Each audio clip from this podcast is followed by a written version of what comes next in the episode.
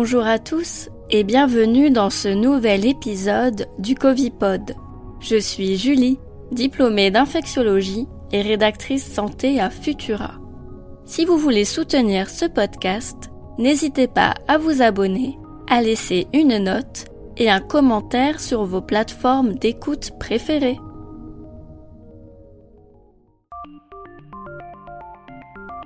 Demain soir, c'est le réveillon de Noël. Le Père Noël se glissera dans la cheminée ou par la fenêtre pour déposer les cadeaux sous le sapin. On se retrouvera en famille pour partager un bon repas. Mais s'il y a bien un convive indésirable, c'est le variant Omicron.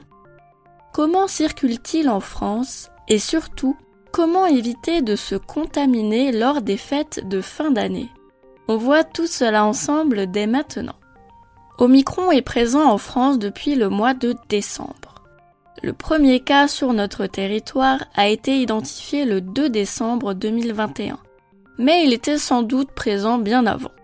Au dernier comptage, il y a 993 cas confirmés de variant Omicron en France. Pour ces 993 cas, on est sûr à 100% qu'il s'agit d'Omicron, car on a réalisé un séquençage du génome. Malheureusement, seul 1% des tests positifs font l'objet d'un séquençage.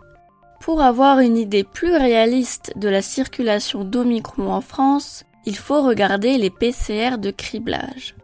Ce test permet de suspecter la présence d'Omicron dans un échantillon sans passer par le séquençage complet du génome. C'est moins fiable, mais plus facile à mettre en œuvre. Le variant Omicron ne possède pas la mutation L452R dans sa protéine S, contrairement au variant Delta. Si la PCR de criblage ne détecte pas cette mutation, alors on considère qu'Omicron est présent dans l'échantillon. Avec cette méthode, Omicron représente alors près de 10% des tests de dépistage réalisés en France. Gabriel Attal, porte-parole du gouvernement, s'est montré encore plus pessimiste. Hier, il a annoncé que plus d'une contamination sur trois est due à Omicron à Paris et que le variant représente désormais 20% des contaminations en France. Voilà pour les mauvaises nouvelles. La bonne, c'est que nous ne sommes pas complètement démunis face à Omicron, l'hyper-contagieux.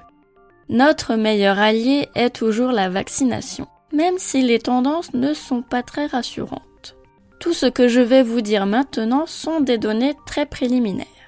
Mais ce que les scientifiques observent, c'est qu'Omicron échappe au système immunitaire sa protéine S hypermutée n'est pas bien reconnue par les anticorps vaccinaux ou les anticorps naturels formés après une infection passée par un autre variant. Résultat, le risque de réinfection est particulièrement élevé. Les vaccins Pfizer et Moderna peinent à freiner la propagation d'Omicron. Les deux doses de Pfizer ne seraient efficaces qu'à 20% contre les infections. La protection remonte à 80% avec la dose de rappel. Pour Moderna, on estime qu'un rappel augmente de 37 fois la quantité d'anticorps dans le sang. Ces données sont communiquées par les firmes pharmaceutiques elles-mêmes. On a peu de détails sur la façon dont elles ont été obtenues, car elles n'ont pas encore été publiées dans la littérature scientifique. Malgré tout, le rappel vaccinal apparaît comme la meilleure stratégie pour contrer la propagation d'Omicron.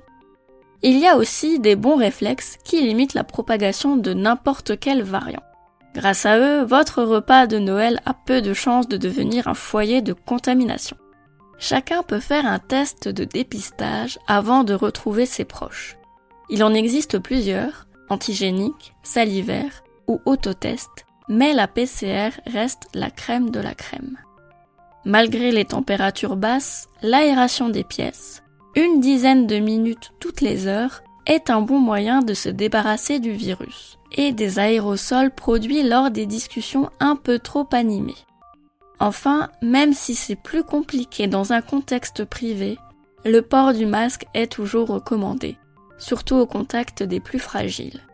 Plus d'informations à ce sujet sont à lire dans l'article Covid-19, comment éviter les contaminations lors des repas de famille déjà en ligne sur Futura. Ailleurs dans l'actualité scientifique autour du coronavirus. La haute autorité de santé s'est prononcée en faveur de la vaccination de tous les enfants de 5 à 11 ans sans condition. Depuis hier, ils peuvent recevoir une dose pédiatrique du vaccin Pfizer, trois fois moins concentrée que la formule classique. L'Agence européenne du médicament a autorisé un nouveau vaccin anti-Covid. Il est conçu par la firme Novavax. Constitué de protéines synthétiques et d'un adjuvant, il semble très efficace, autour des 90%, contre les formes symptomatiques du Covid-19. Merci à tous d'avoir écouté cet épisode du Covipod. C'était le dernier de cette année 2021.